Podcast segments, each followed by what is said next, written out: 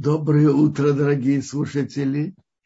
Так мы находимся в середине очень интересной главы этой истории. И надо все это прежде всего услышать, а затем проанализировать.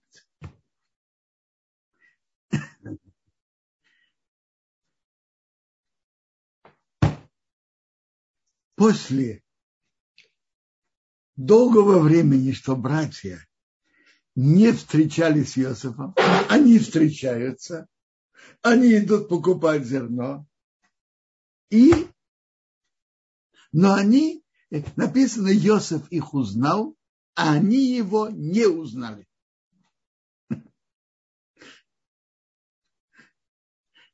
Петраш говорит, что это имеется в виду в том, да так написано. Буквально они он их узнал. Он предполагал, что они придут. Они это не предполагали. Гемора говорит простую причину. Когда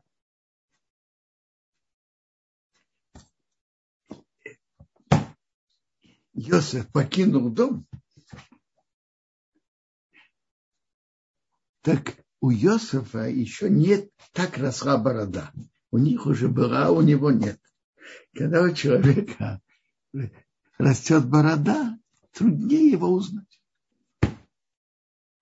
Медраж, Медраж говорит, Йосеф признал братьев, когда они были в беде, а, а братья его не признали, когда они, он был в беде. Теперь Тора нам рассказывает, что было при их встрече. Они пришли покупать зерно. Йосеф теперь Йосеф, он главный над страной, управляет всем, и он продает зерно. Он их узнал, они ему поклонились до земли. Теперь он спрашивает, откуда пришли? Из земли к нам купить зерно.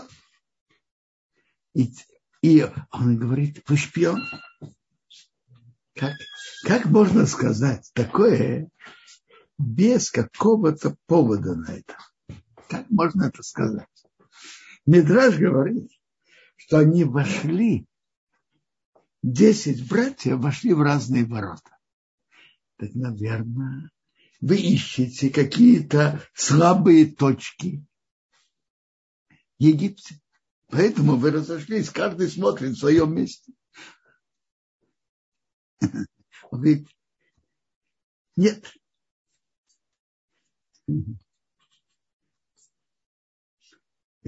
они сказали, объяснили по-другому. Нас было 12. И одного нету, мы пошли войска. Поэтому мы разошлись. Он говорит, нет, вы, э, вы, вы шпионы.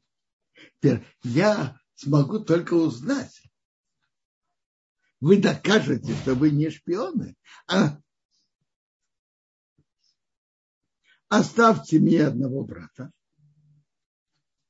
а для голода вашего дома берите, идите и приведите мне младшего брата. Вы говорите, что у вас есть младший брат.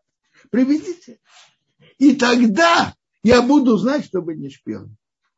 Я вам верну брат, брата, и вы сможете вести торговлю тут в стране. Так, так он им заявил. Тоже непонятно, для чего он сделал весь этот спектакль. Поговорим об этом потом. Теперь они получили зерно.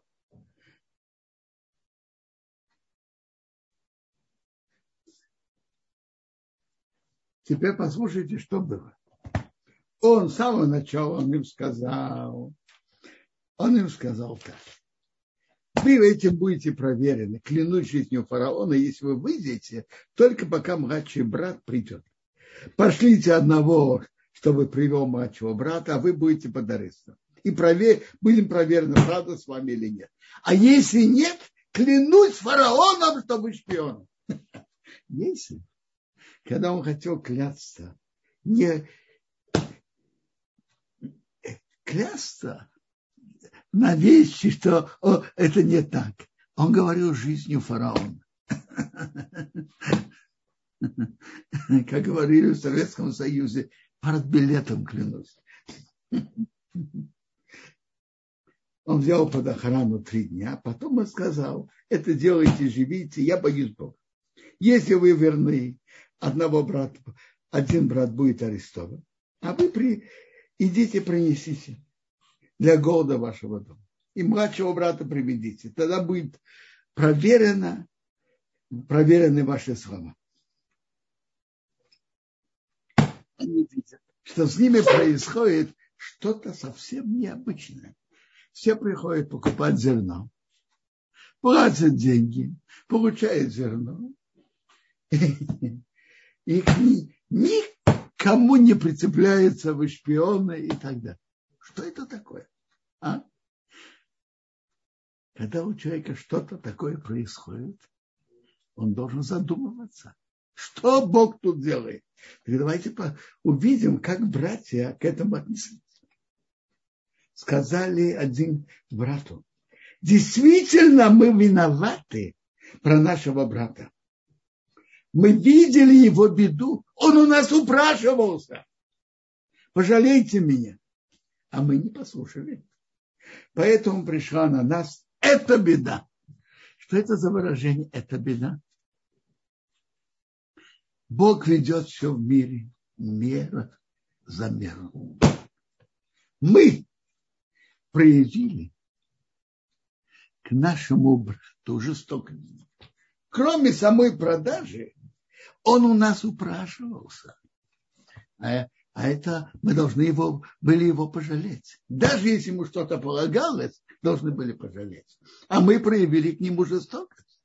Поэтому этот человек, владыка страны, проявляет к нам жестокость.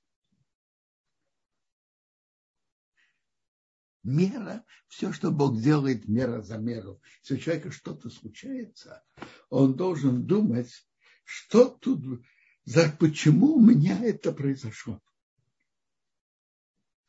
Рувен им сказал, я же вам говорил, не грешите про, про мальчика. А вы не слышали, значит, не грешите про мальчика. Все, что он делает из-за молодости, из-за недопонимания. А вы не слышали? Его кровь требуется. То есть, так, и также его кровь требуется. Значит, гам, гам что-то прибавляет. И его кровь, и переживание папы Якова. Так, тут там написано, что Рувен сказал, не проливайте кровь.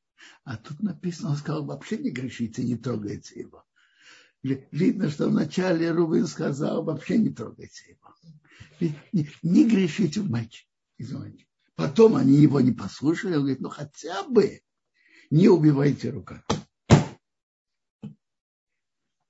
Если бы отвернулся от них и заплакал, вернулся, говорил, взял Шимона, арестовал перед их глазами, потом относился к нему нормально. Приказал Есиф, что наполнили их мешки зерном, а деньги вернуть не хотел брать у них деньги. Каждому свой мешок. И дать им провизию на дорогу. И тот человек сделал, они понесли. Один открыл свой мешок, дать еду ослу. Он видит деньги. Он сказал, «Э, кто этот один? Приводится, что это Леви. Шимин и Леви были вместе. Насчет Дины и тоже насчет Йосифа. Приводится, почему Йосиф взял именно Шимона. Он сказал Леви, вот тот человек, хозяин снов пришел давайте бросим его в яму. И кроме того, еще объясняет другое объяснение, что он хотел его отделить от Леви. Вместе они могут что-то задумать непростое. Леви тут один, так Раша приводит, один это Леви, который был без своего напарника Шимена. Увидел, сказал братьям, возвращ, возвращенным мои деньги. И это в мешке. И они испугались. Тут их обвиняют в шпионаже. А тут вернули деньги. Так им скажут, вы знаете, вы не заплатили, вы украли деньги. Приходит, приходит к папе, рассказывает все, что было, и говорит, человек, владыка земли, говорил с нами твердо, объявил нас шпионами. А мы сказали, нет, мы не шпионы. Мы 12 сыновей от одного папы. Младший с отцом сказал, этим я, этим я буду знать, что вы правдивы. Про одного брата оставьте, возьмите зерно для голода вашего дома и идите. И приведите младшего сына, то есть Бениамина. И я буду знать, что вы не шпион. Теперь они открыли свои мешки. У каждого деньги в, в, в, отверстие мешка. Они увидели это и испугались. Видите, нашли находку и испугались. Можно, можно прекрасно их понять. После того, как их обвинили в шпионаже, иди, знай, что хотят нам делать. Якову все это не понравилось. Он сказал, меня вы сделали, что были без детей. Иосифа нету, Шимона нету, а вы еще хотите врать Бениамина? Что тут Яков сказал? Он начал, он их подозревал. Может быть, вы Иосифа что-то с ним сделали. А может быть, вы Шимоном что-то сделали. Подозревал. Ровен сказал, папе, ты можешь умертвить двух сыновей, если я не приведу. Дай мне, а я вернусь. Папа даже не реагировал на это. Медраж говорит, почему он не реагировал? Что? Это твои сыновья, а не мои, а не мои внуки. Что я выиграю? Твоих двух сыновей умертвить. Что, что я выиграю? Это мои внуки. Папа даже не, не спорил с его аргументом, с его предложением. И сказал, мой сын не спустится с вами, его брат умер. Он один остался. Любимая жена Якова была Рахель. Рахель умерла. Йосифа нету, теперь Бениамина. Вы спустите мою седину в горечи могилу.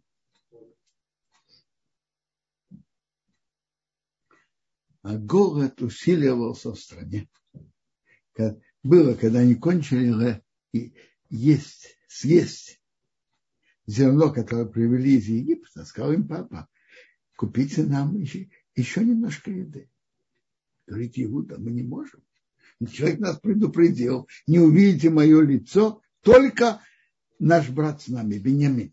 Если ты посылаешь брата с нами, мы спустимся, купим тебе еду. А если не, не посылаешь, мы не спустимся. Он сказал, не увидите мое лицо, только, только когда ваш брат с нами. Говорит Исраил, зачем вы мне сделали плохо сообщить человека, что есть у вас еще брат? А? Перед властями не надо торопиться говорить лишнего. Зачем вам рассказывать лишнего? Это то, что Яков им говорит. Зачем? Они сказали, человек нас просил наш, про нашу семью, про все. Папа, жив ли, если вам брат? Мы ответили на вопросы, которые нас спросили. Откуда мы могли знать, что он потребует, что мы привели брата?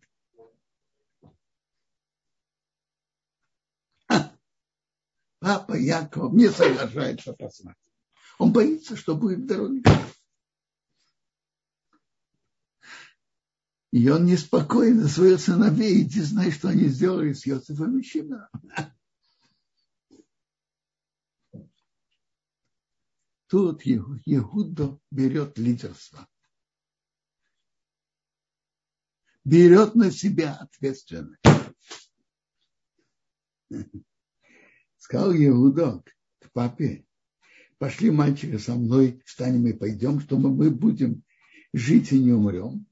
И мы, и ты, и наши дети. Что, что тут за логика? Логика простая. Папа, ты боишься за Бениамина. Что с ним будет? Правильно? Интересно, что будет.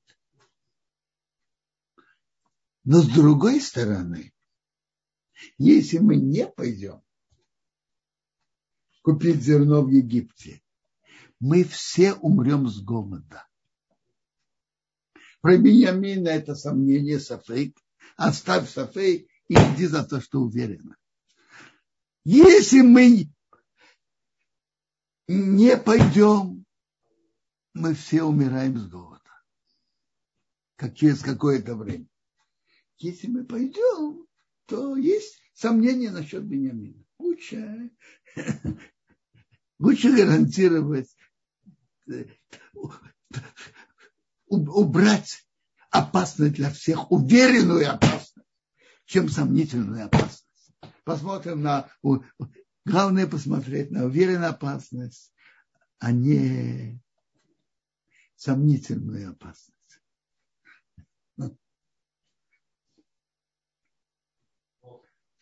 Между прочим, надо увидеть, как, какой, какая терпеливость была у, у нашего отца Якова. Яков, они рассказывают, что владыка страны к ним прицепляется, как говорится, на пустом месте, обвиняет в шпионаже, арестует нашего брата Шимона. Что не хватало, чтобы Яков сказал, да что пусть Бог ему сделает там то-то, то-то, а? Скажите, Яков мог это сказать? Нет. А если бы он сказал, уста Якова имеют могучую силу. Терпеливость Якова спас, спасло всю семью и спасло Ясу. Надо иметь терпеливость. Так Юда говорит, оставь о сомнении, думай об уверенной опасности, а сомнение на втором месте. На первом месте уверенная опасность для всех умереть с голода. А ты боишься за Бениамина, даже примем, что есть такая опасность, но это сомнительная опасность. Убери сомнительную опасность в сторону, надо гарантировать, что мы все не умерли с голода. Так надо спускаться. Я гарантирую за него. От моей руки ты потребуешь. Если я его не приведу к тебе и поставлю перед тобой, я буду грешить перед тобой все дни. И на этом свете, и на будущем. Видите, Юда берет на себя гарантию. И в этом мире и в будущем. А в следующей главе мы, мы увидим, как он идет не только, он, он идет платить за свою гарантию, упрашивать, чтобы его взяли в рабы вместо Бениамина. Знаете, многие подпис, готовы подписать гарантию, а платить не как кто-то одалживает. Платить гарантию не все торопятся. Иуда подписывает гарантию и идет за нее платить. И он говорит, если мы не задержались, мы вернулись два раза. И Исроил, услышав это, согласился на, на гарантию Иуда и сказал, знаете что, если так, возьмите из чего-то, что чем хвалится на земля наша земля, возьмите с собой подарок. Немножко меда, немножко цари, воск, вот, батним, шкейдим, миндаль. Вопрос в подарке не в дороговизне, а что-то, что в нашей земле есть, а в Египте, наверное, нет. В особых в особых плодах и в особых продуктах, особый предмет. И возьмите двойные деньги, потому что, может быть, цена изменилась, может, два раза, и деньги, которые вам вернули в мешках, в открытии в ваших мешках, возьмите в ваших руках, а может, это ошибка. И берите вашего брата, то есть Бениамина, и вернитесь. А теперь что осталось? молиться, чтобы Бог дал вам милость перед человеком и, и отпустил вам вашего брата другого Бениамина. А я пока в опасности, что у меня умер, э, погибли дети. Они взяли подарки, двойные деньги пошли.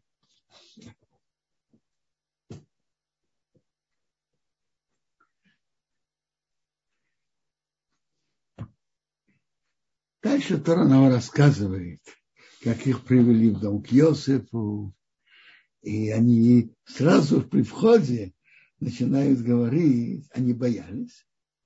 Они сказали, наверное, из-за денег, которые было в наш... вернули в наши мешки. И они обратились к человеку, который у кого и дома, и сказали, мы, мы спустились купить еду. Мы открыли мешки, нашли деньги мы не знаем, кто положил туда деньги. То есть они боялись, что к ним их не обвинили бы рассуд. И, мы взяли с собой другие деньги. Мы не знаем, кто положил деньги. Сказал, мира вас не бойтесь. Бог послал вам клад в ваших мешках и вывел к ним щенок. Потом он привел к Йосифу, при, приготовили подарок, подарки, просил, как, как мир вашего пожилого отца, жив ли он, сказал, да, он увидел Бениамина, сказал, Бог, чтобы дал тебе симпатию.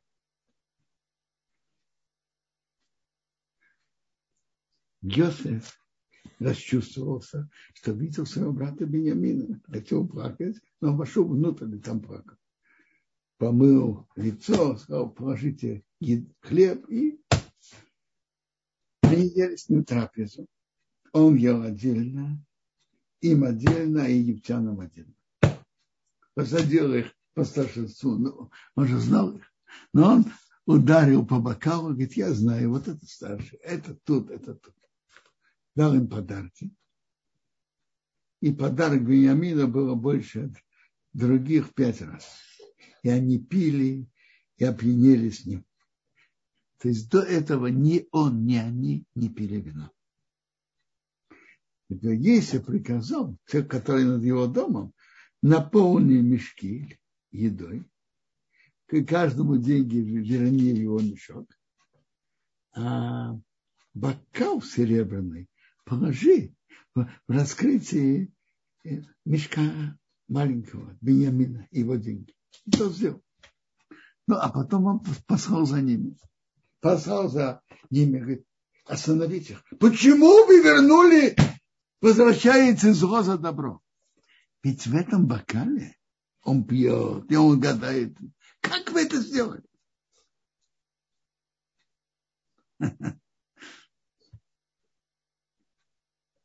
Говорят, холилом это не будет, никогда не делали. Деньги, которые мы нашли, мы вернули из земли к нам, мы украдем. Это, впрочем, один из десяти калбахомар, который в Танах. Десяти, тем более.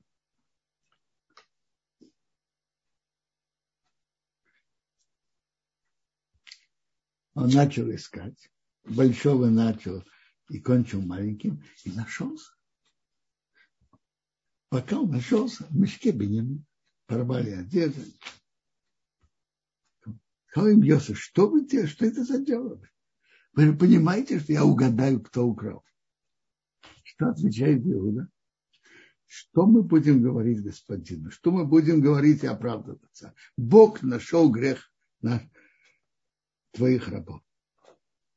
Перед тобой мы чисты. Но это от Бога.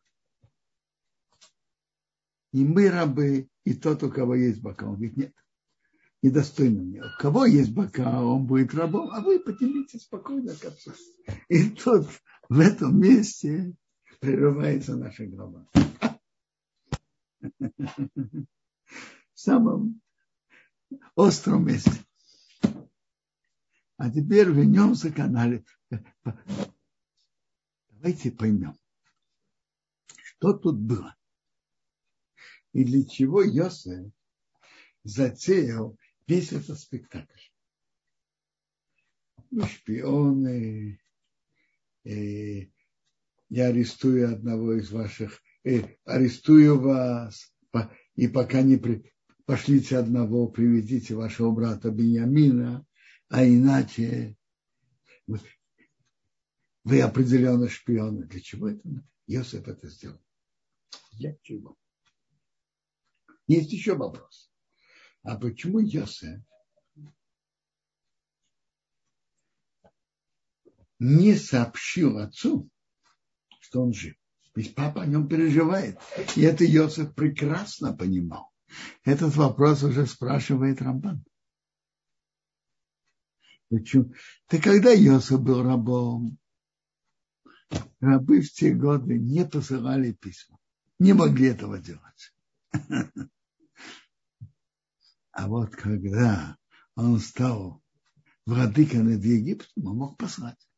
А расстояние от Египта до земли Израиля небольшое. Да почему же это не сделал? Папа переживает.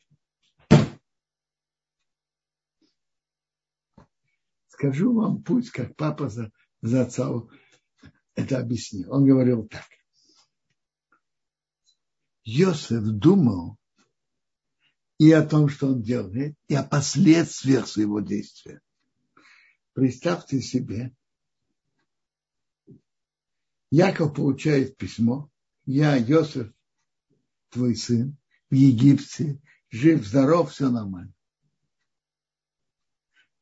А сыновья его приходят его навещать. Рубен, Шимен, Леви, Иуда и Сохар Звулон. Он к ним обращается.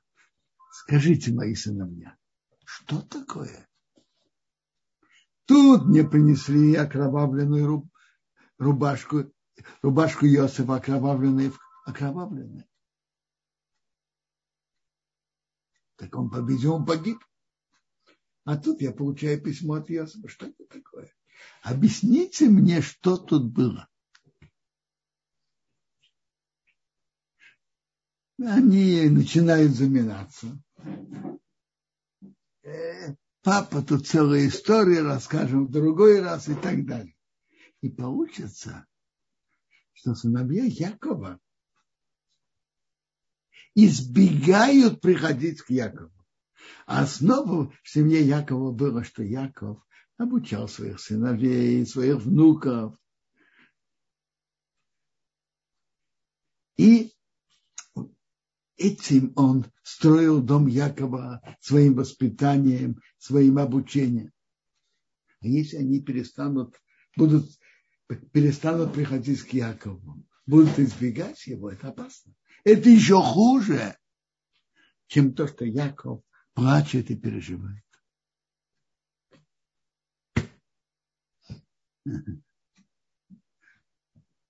Поэтому Йосеф боялся этого делать. А может быть, он только, он навредит еще больше, чем поможет. С другой стороны, Йосеф переживал. Папа, конечно, обо мне плачет и переживает. Это он понимал. Что же делать? С одной стороны, нельзя, чтобы Яков переживал. С другой стороны, он боится послать письмо. Боится за последствия. Что делать? И Йосеф решает. Бог мне показал сны. Это не случайно. Наверное, развязка будет через сны. Через сны папа узнает, что я жив. И поэтому мне показали эти сны.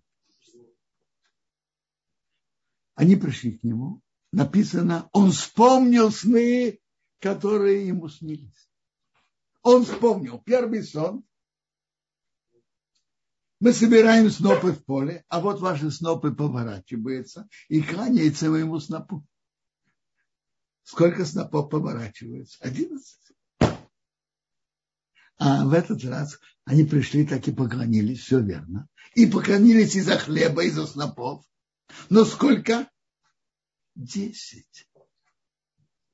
Нужно срочно ускорить выполнение сна. Каким путем можно это ускорить? Нужно срочно привести и Бениамина тоже, чтобы он тоже поклонился и выполнится первый сон. И, наверное, через это будет развязка. Через это будет раскрытие папе, что я жив. Когда это через, через то, что Бог делает, определенно будет хорошо. Что же делать?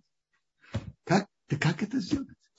Он не нашел другого пути, как объявить их, обвинить их, что они шпионы, и обязать их, чтобы они обязательно привели младшего брата. Папе очень не хотелось посылать Бениамина. Но а Иуда говорил хороший аргумент. Иуда сказал, что если мы не, не сделаем это, мы все погибнем от голода. Уверенная смерть наша ваш, перевешивает сомнения с Бениамином. Иуда взял гарантию, они пришли, они все поклонились, первый сон выполнился, написано поклонились перед ним до земли. Теперь Йосиф думает, а что дальше? Пока раскрытие не произошло. Давай постараемся ускорить выполнение второго сна. Какое? Солнце и луна и одиннадцать звезд кланяются мне. То есть солнце это Яков. Так Яков тоже должен прийти в Египет. Как можно это сделать, чтобы Яков пришел в Египет? Он подумал, что если он задержит Бениамина, то Яков из-за Бениамина придет в Египет. Это был его план. А как можно? Как можно задержать Бениамина? И этим привести, чтобы Яков пришел в Египет. Как можно это сделать? Он увидел единственный путь. Подбросить ему кубок, обвинить в воровстве и так задержать. Яков придет, выполнится сон и так. И, и так все это так Яков раскроется братьям. Так Йосеф раскроется братьям. Ну, дальше в следующей главе мы увидим, что Иуда не, не соглашается оставить Бениамина. И он начал спорить, спорить с Йосифом. Это, может быть, говорить в следующей главе.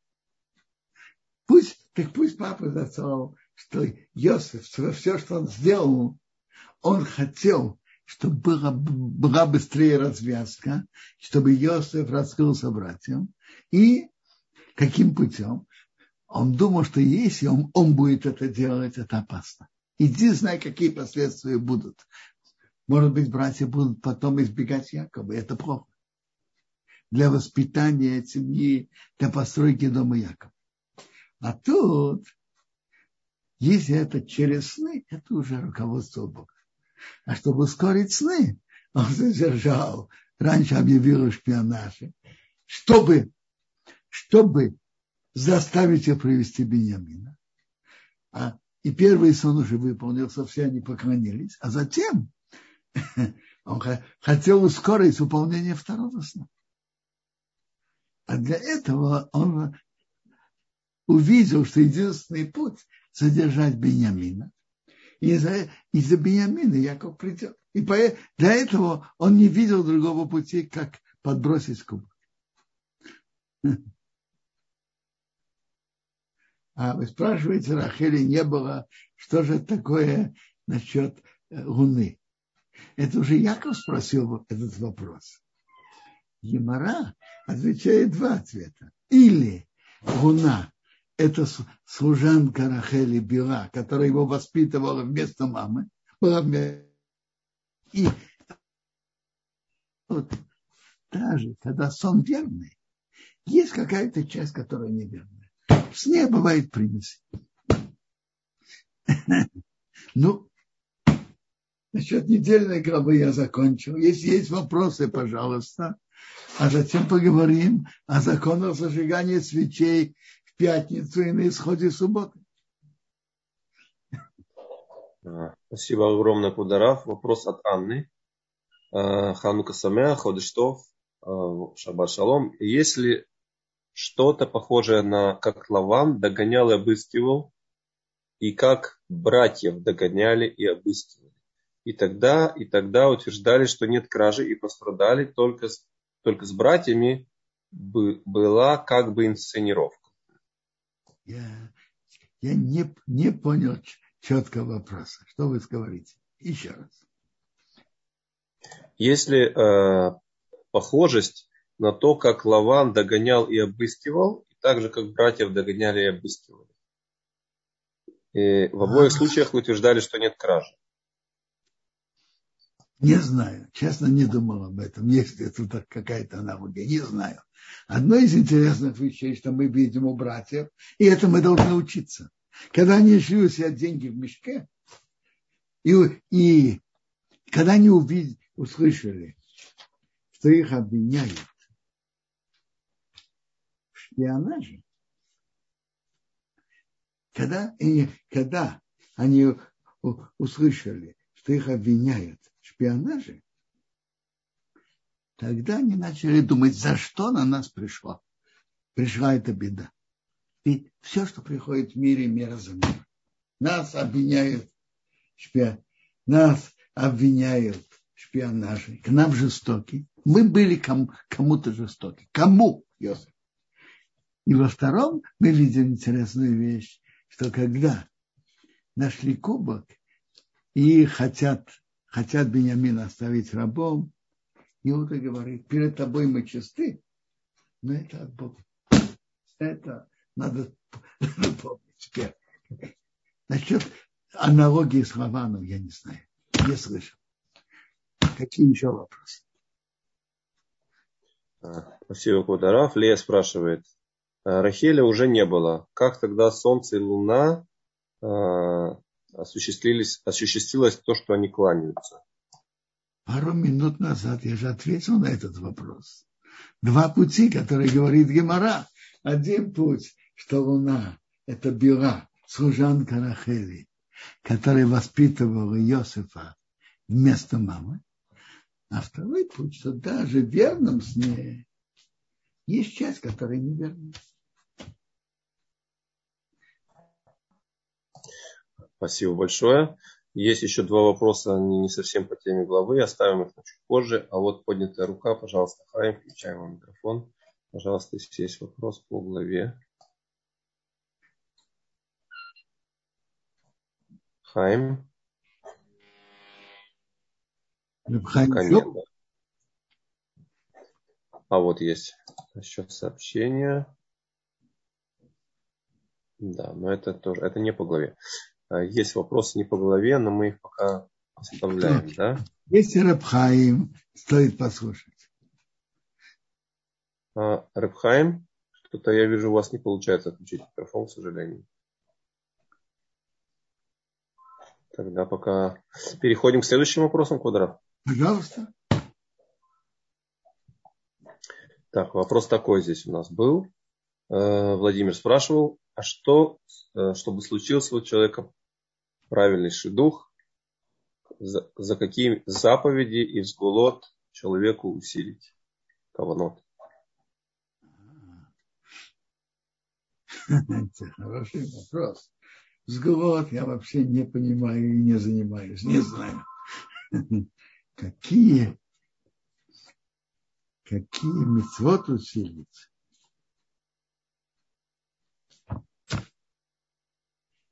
Какие мецвод укрепить.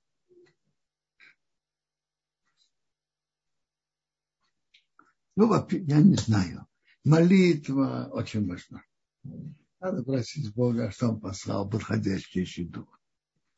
А какие митцвот тут особенно помогают на щеду? Не знаю.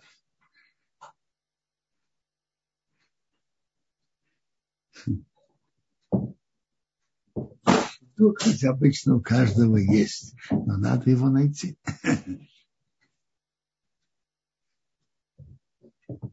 Я не знаю, какие мецвод особенно помогают.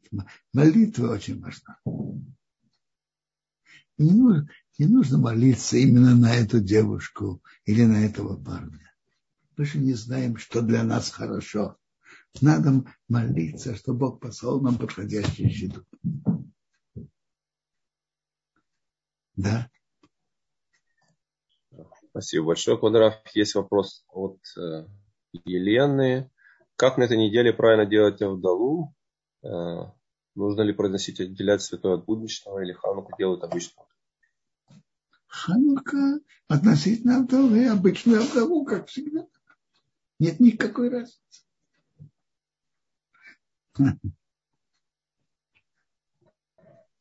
А, спасибо, Кударав. Э, есть что-то вопрос появился новый. О, от Натальи всем докладчикам, может быть, э, дать, э, помогать денежно бедным невестам. Я думаю, я думаю, что это подходит мера за меру. Человек хочет найти невесту, и он помогает бедным невестам выйти замуж. Он помогает другим нуждающимся выйти замуж. Бог ему тоже пошлет хороший щедух. Я думаю, что это мера за меру.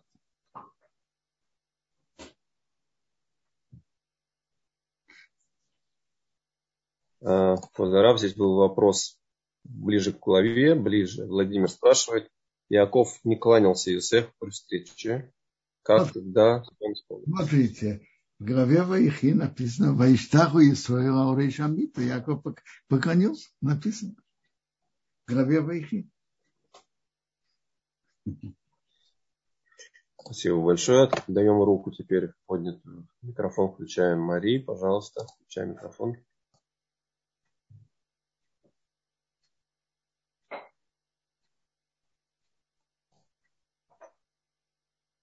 А, есть вопрос? Мы вам дали возможность. Да, извините, у меня, у меня просто не получалось включить. Эм, скажите, а если вот у меня та же ситуация, да, но с профессиональной точки зрения, и вроде как я должна сама это сделать, выбор свободный, да, но я не чувствую, да, как бы и не понимаю, э, как было бы, как бы хотел Творец, чтобы я в этом реализовалась. Могу ли я что-то сделать такое, чтобы понять, э, ну, чтобы получить ясное понимание в этом? Спасибо. Не очень, не очень понятна ситуация. В чем ваш вопрос? Мне нужно просто выбрать какую-то профессию, да, по которой дальше идти. И у меня есть какие-то, да, таланты, там, один, второй, третий, но я никак не понимаю, да, э, что было бы хорошо вот с такой точки зрения выбрать.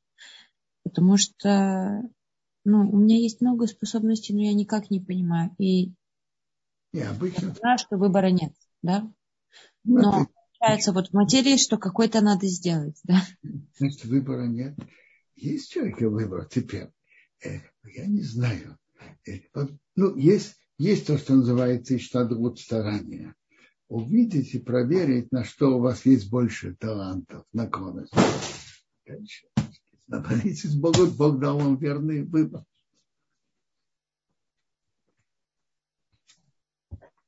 Спасибо, Квадраф. А, Авигаль, пожалуйста, включаем вам микрофон. Спасибо большое.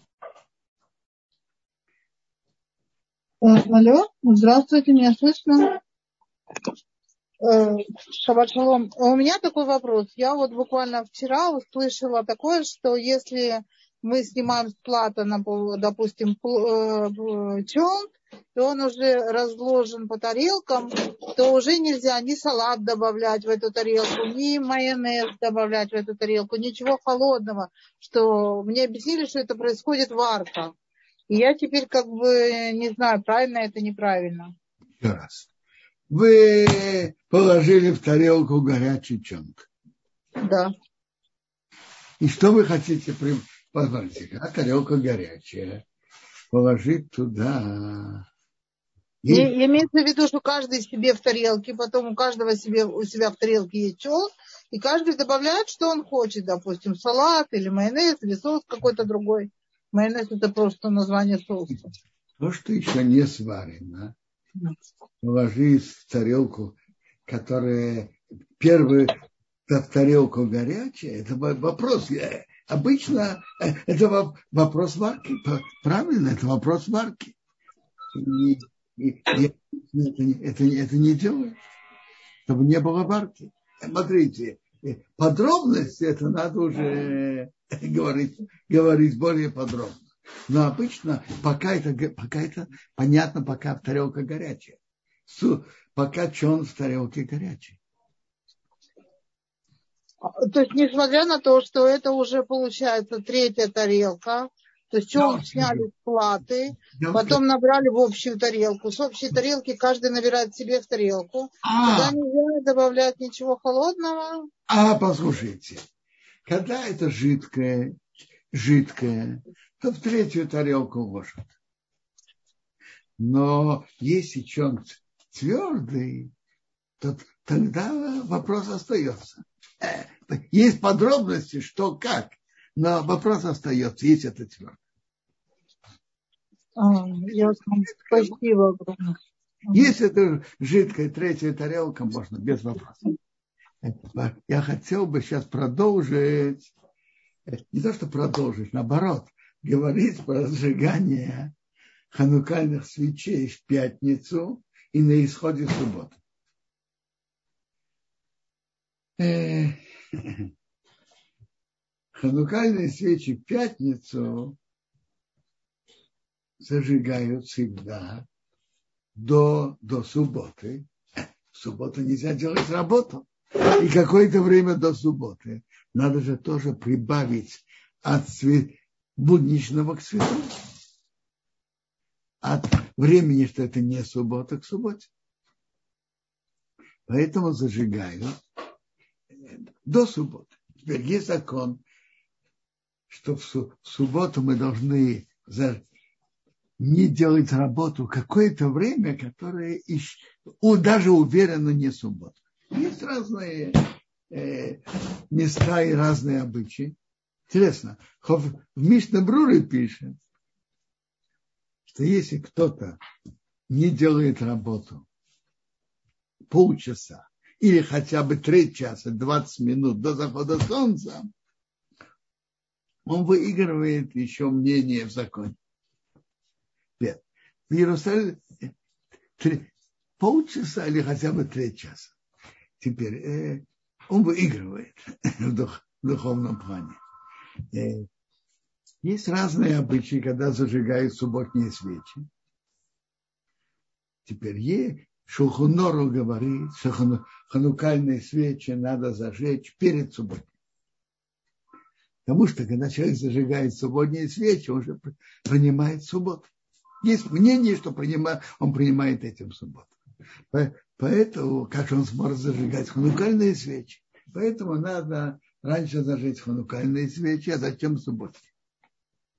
Но есть разные места, в которых разные обычаи времени, времени зажигания субботних свечей. Прямо в Иерусалиме обычно зажигают субботние свечи за 40 минут перед заходом солнца.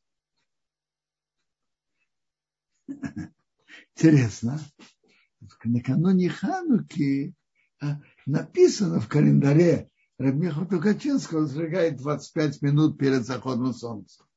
Из объяснения этого, что свечки, ханукальные свечи должны гореть полчаса после выхода звезд. Выход звезд примем, грубо говоря, полчаса после захода солнца. И еще полчаса после этого, это час после захода солнца. И в то время, когда это писали, и они были стеснены в средствах. И там пишется, что масло должно гореть столько времени. Поэтому зажигает немножко позже, не 40 минут перед заходом солнца, а 25. Если это логика, если это причина, то, слава Богу, мы можем ложить оливковое масло больше. У нас горит обычно несколько часов, иногда в будние дни мы можем зажечь ханукальные свечи 40 минут перед заходом солнца. Есть кто сжигает 25 минут в Иерусалиме перед заходом солнца, кто сжигает в Иерусалиме 25 минут перед заходом солнца, а кто сжигает 40 минут перед заходом солнца. В других местах, например, во многих местах за границей, обычай зажигает 18 минут перед заходом солнца. Так надо быть очень аккуратным, зажечь вовремя, а может быть даже минуты две-три раньше. Особенно в эту пятницу. Есть, есть шесть свечек зажечь. Еще зажигают шамаш, семь.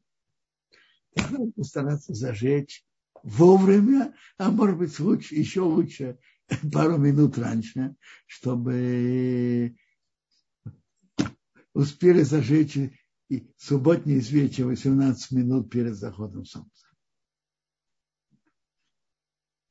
Желательно зажечь все точно вовремя. Это про пятницу. Есть интересно. Есть плоским, которые говорят, что желательно молиться Минху в эту пятницу, когда зажигает ханукальные свечи. Днем, перед заходом солнца, пятница, желательно молиться Минху раньше. раньше до зажигания ханукальных свечей. Ну, там, где есть меня, и можно молиться, как у нас, например, есть миньян по пол первого, час, пол второго, очень хорошо. И, между прочим, я вижу в Бекнесте, где я молюсь, миньяним в эту пятницу переполнены. Миньяним вот в это время переполнены. Даже те, которые обычно молятся перед заходом солнца, стараются молиться раньше. Теперь, там, где такого миньяна нет, так, э, важно молиться в Цибуре, в миньяне, может зажечь ханукальные свечи и молиться Минху потом. Но, но у того, кого есть возможность молиться Минху раньше, это лучше зажигают раньше ханукальные свечи, затем субботние. При... На, ис... на исходе субботы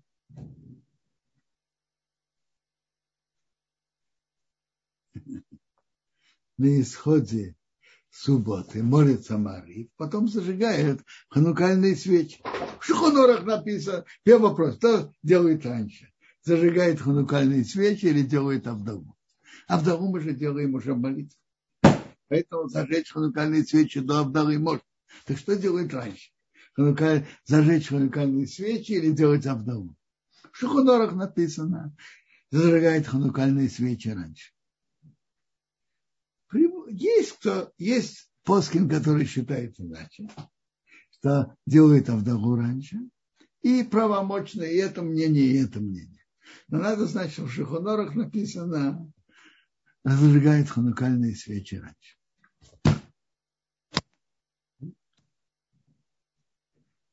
Ну, если есть вопросы по теме зажигания ханукальных свечей в пятницу и на исходе субботы, пожалуйста.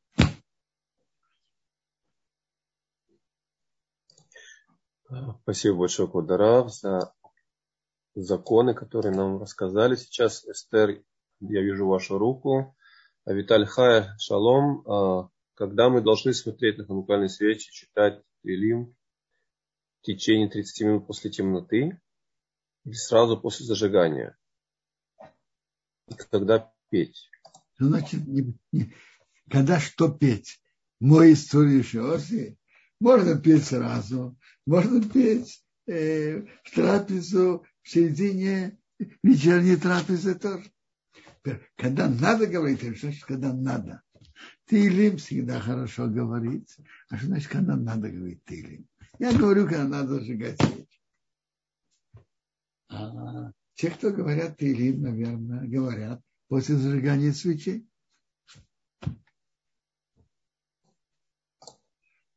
Спасибо, Кодоров. Наталья спрашивает по главе, э, почему вы пишете после главы, как определить, берет ли на себя человек добровольное испытание, которое не было предназначено для него, или это воля Творца, и всегда ли по жизни, как Йосеф, нужно только толковать сны, не давать советы, или есть исключение из этого правила? Я такой не знаю.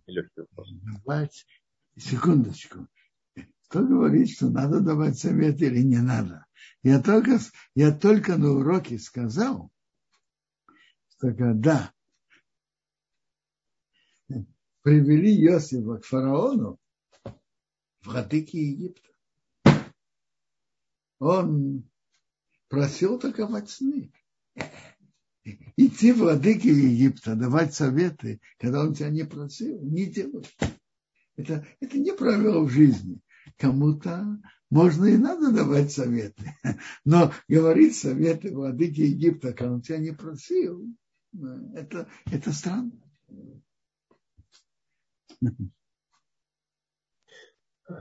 Спасибо большое. Хая задает вопрос. Скажите, пожалуйста, если в плите в кухне пеклись халы, в это время я в комнате 30 минут была перед свечами, считается ли, что я не выполняла работу? Не понимаю.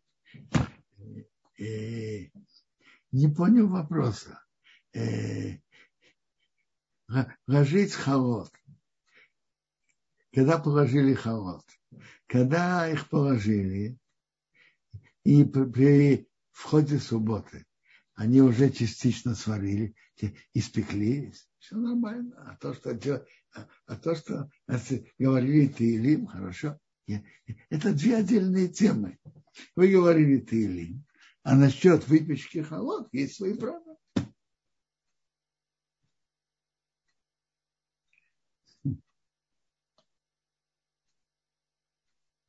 Спасибо, Кодарав. А, так, вот поднятая рука. Эстер, включаю микрофон вам.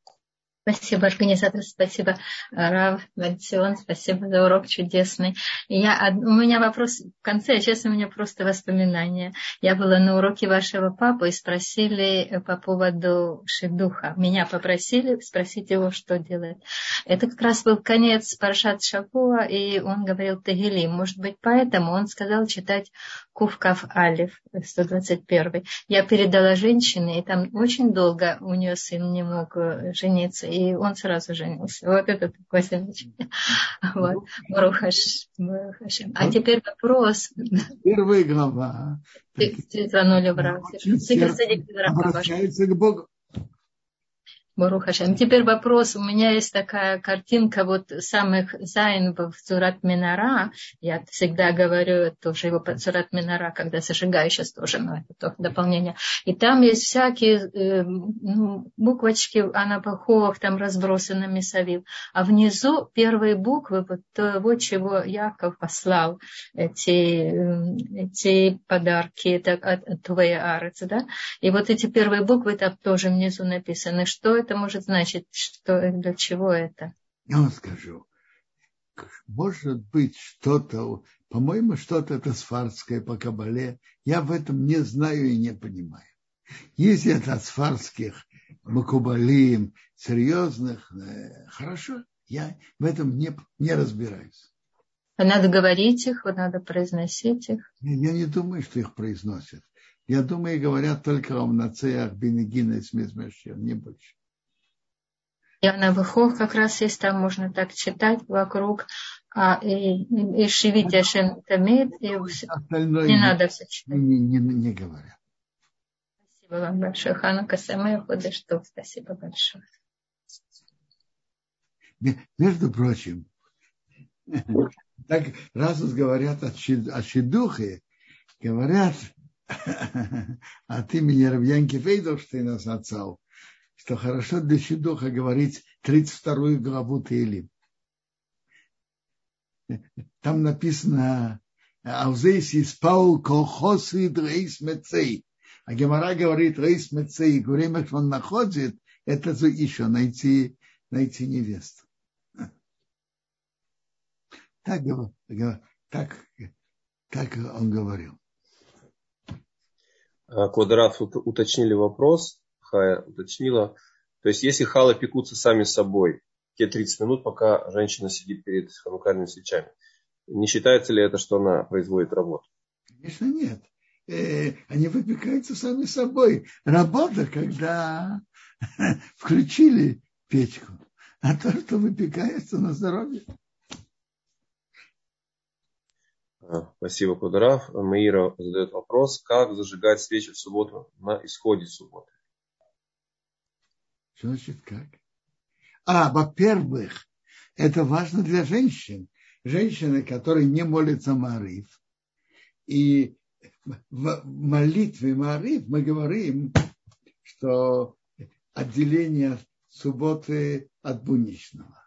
Если женщина сама зажигает свечи, и она не молилась, не молилась Марит, и она хочет зажечь ханукальные свечи, так она должна сказать Барух Хамавдил бен Кодеш Хахов, благословен, ты отделил святой от будничного, и тогда она имеет, имеет, тогда она вышла из субботы, и она может зажигать. Это важно для тех, кто не молится Мары и хотят зажечь ханукальные свечи, так они должны сказать Баруха Мавдил Бен Кодыш Хохол, или на русском благословлен, кто отделил святой от будничного. И тогда можно делать работу.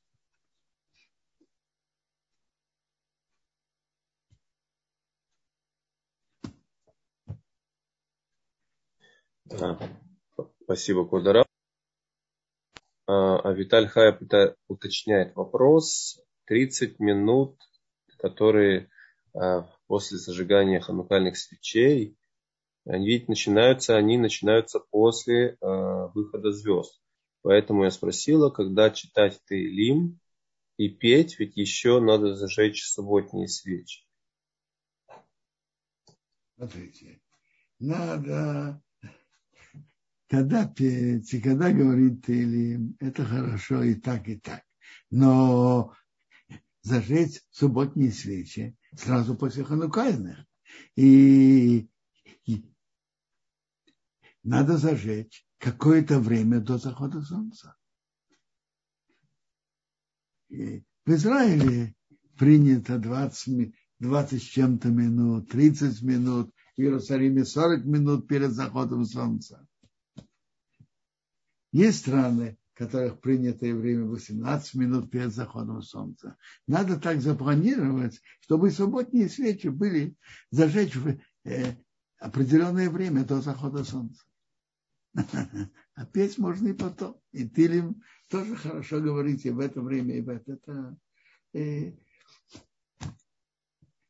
Тилим хорошо, хорошо и сразу после зажигания ханукальных свечей и захода солнца, и с выхода звезд.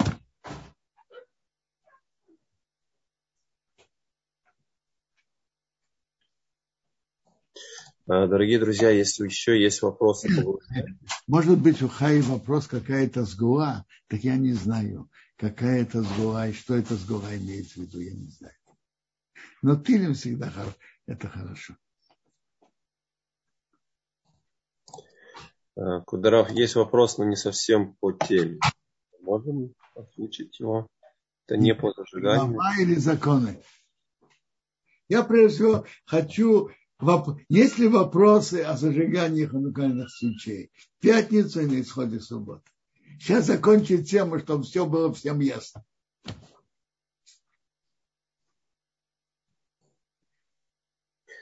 Друзья, можно поднять руку, пожалуйста, если кто хочет прямо сейчас спросить. В разделе вопросы-ответы пока ничего нет.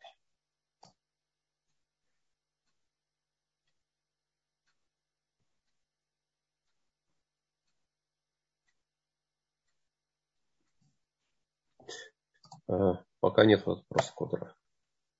Ну хорошо, если есть какой-то вопрос другой, пожалуйста. Э, спрашивает, я так понимаю, Сева, подскажите, кем и когда было принято решение считать евреем только рожденных от матери еврейки? Ведь по Торе всегда указывается мужская линия потомства, а не женская. Послушайте, эту тему надо разобрать. Но это, это Талмуд это подробно анализирует. И это учится история. А давайте я вам скажу, это учится история. Это есть в Талмуде и в Амот, Кидуш анализирует это подробно. Но я скажу вам, это одно не противоречит другому. Если отец одного колена, мать другого, то колено идет по отцу. Интересно, что подобное у неевреев тоже. Есть разные законы Мицри, Адоми, Амони, Моаби. Если отец с одного народа, а мать с другого, идет по отцу, как вы правильно сказали. Исключением является, если отец еврей мать не еврейка, или наоборот, отец не еврей, а мать еврей. Почему? Когда есть семья, то есть папа и мама. И семья идет по папе. Та же самая фамилия идет по папе. Ну, так это, и когда есть папа и мама, то иду, и есть семья, идут по папе. Когда не, еврей живет с еврейкой, это не клеится, это не семья. Когда смотрят, откуда родился ребенок, идут по матери. То же самое э, еврей с нееврей. Нет понятия семьи. Нет. Биологически есть папа. Но по закону Торы нет папы. Нет папы. И тут по маме, там откуда родился ребенок. Это все время так было. Все время. Но если нет вопросов, хороший, веселый хануки всем. А, пожалуйста, вопросы я слышу. Да. Спасибо большое, Кударав. Шлома.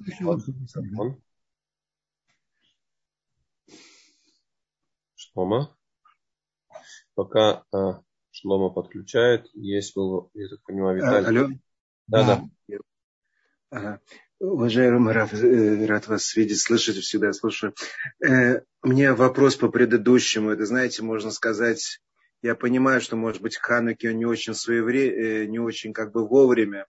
Но, в принципе, об этой ситуации мама и папа еврей, мама не еврейка. Можно сейчас задать, или это, боюсь, что он займет время, как бы некоторые, на ваш ответ. Или, ну, я уже протянул руку, я, я скажу в общих чертах.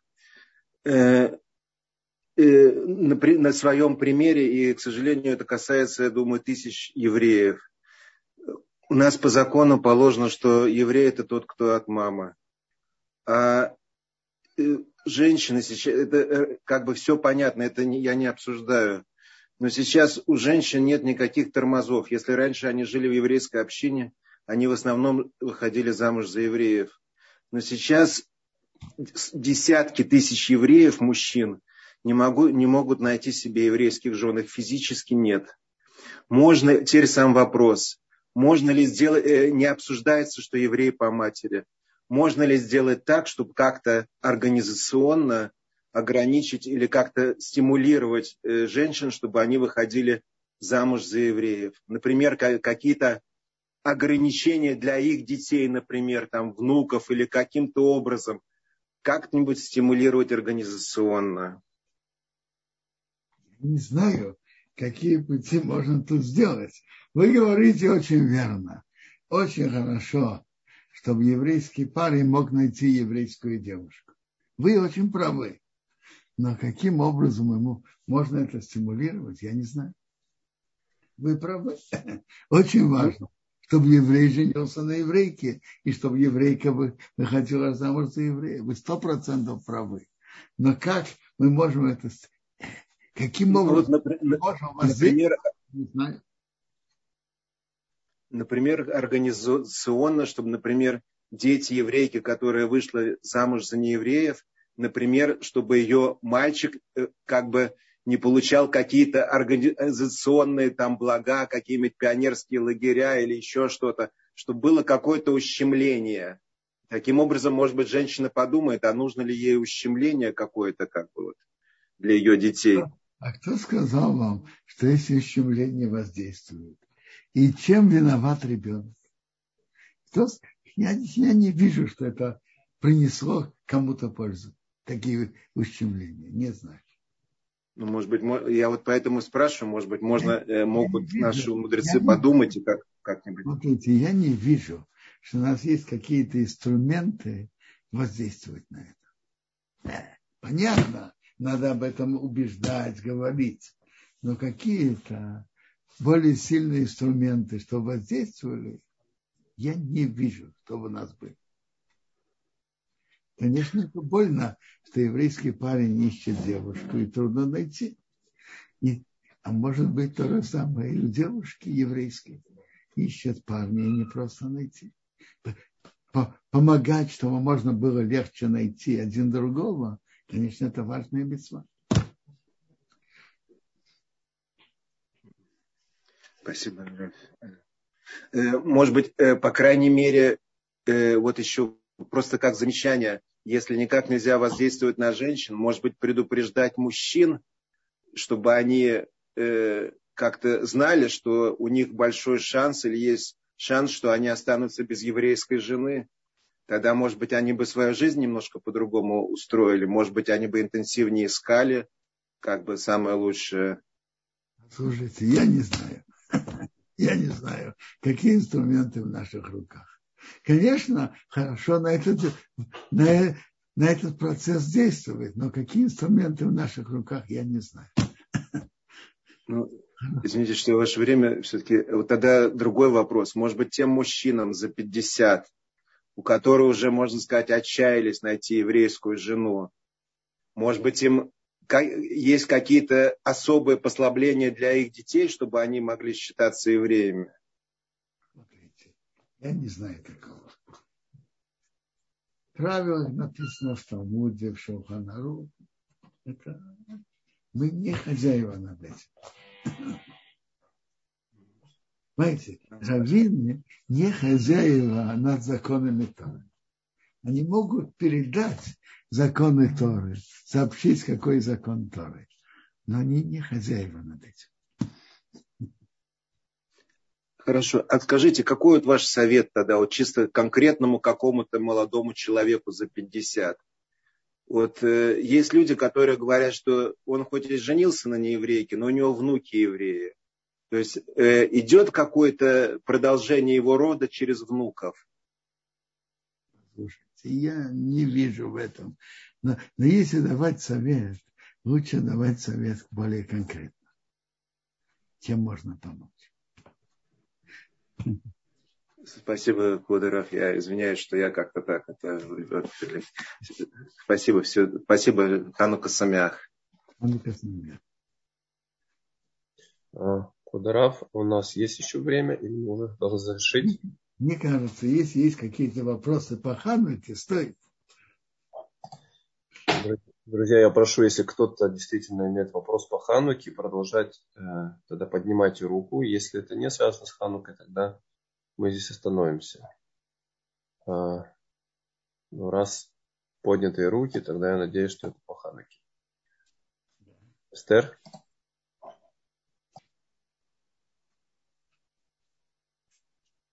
Эстер, Эстер, мы подключили микрофон. Ну, извините, спасибо большое.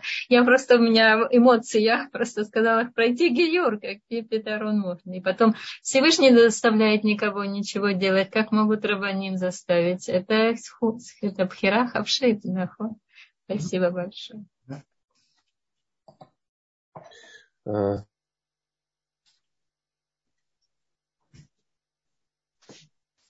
Кен, шалом кударав, Равбениль. Да, да. спасибо за прекрасный урок. Э, вопрос такой, если как бы вы сказали Аллаху насчет э, зажигания ханукальных свечей для мужчин, я так понимаю, вечером, да? Ну, на исходе шаббата. А если э, как бы читается из орбита только... Женщин. Если женщина живет сама, она зажигает ханукальные свечи. Женщина обязана зажигать ханукальные свечи, когда она живет сама, точно так же, как мужчина. Но я уже говорил, что ханукальные свечи – это мецва, связанная с домом. Человек зажигает там, где он живет. Если она живет в каком-то доме, и она живет сама, она должна зажигать. Кударов, маленькое уточнение. Если не читается полный орвит, а читается только шма, тогда как? То же самое сделать сначала э, прочесть шма, потом э, сказать Барух Маудиль, э, зажечь ханукальные свечи, потом Авдела или наоборот? Я вам скажу. Э, конечно, э, когда человек читает шма, он же не делает отделения между субботой и буднем. Он должен сказать Баруха Мавдил. То же самое женщина должна сказать Баруха Мавдил. Что лучше, Авдала в этом случае сначала и потом хан, ханукальные свечи или наоборот? Смотрите, что Хунору говорит раньше зажигания ханукальных свечей. Окей. Угу. Спасибо большое. Шаббат шалом. Шаббат шалом. Но это важно знать, что женщины обязаны в митве Хануки зажигать свечи точно так же, как мужчины.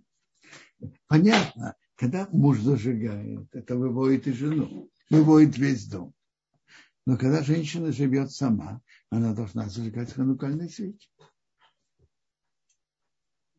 Или, скажем, мама с дочкой. Зажигай.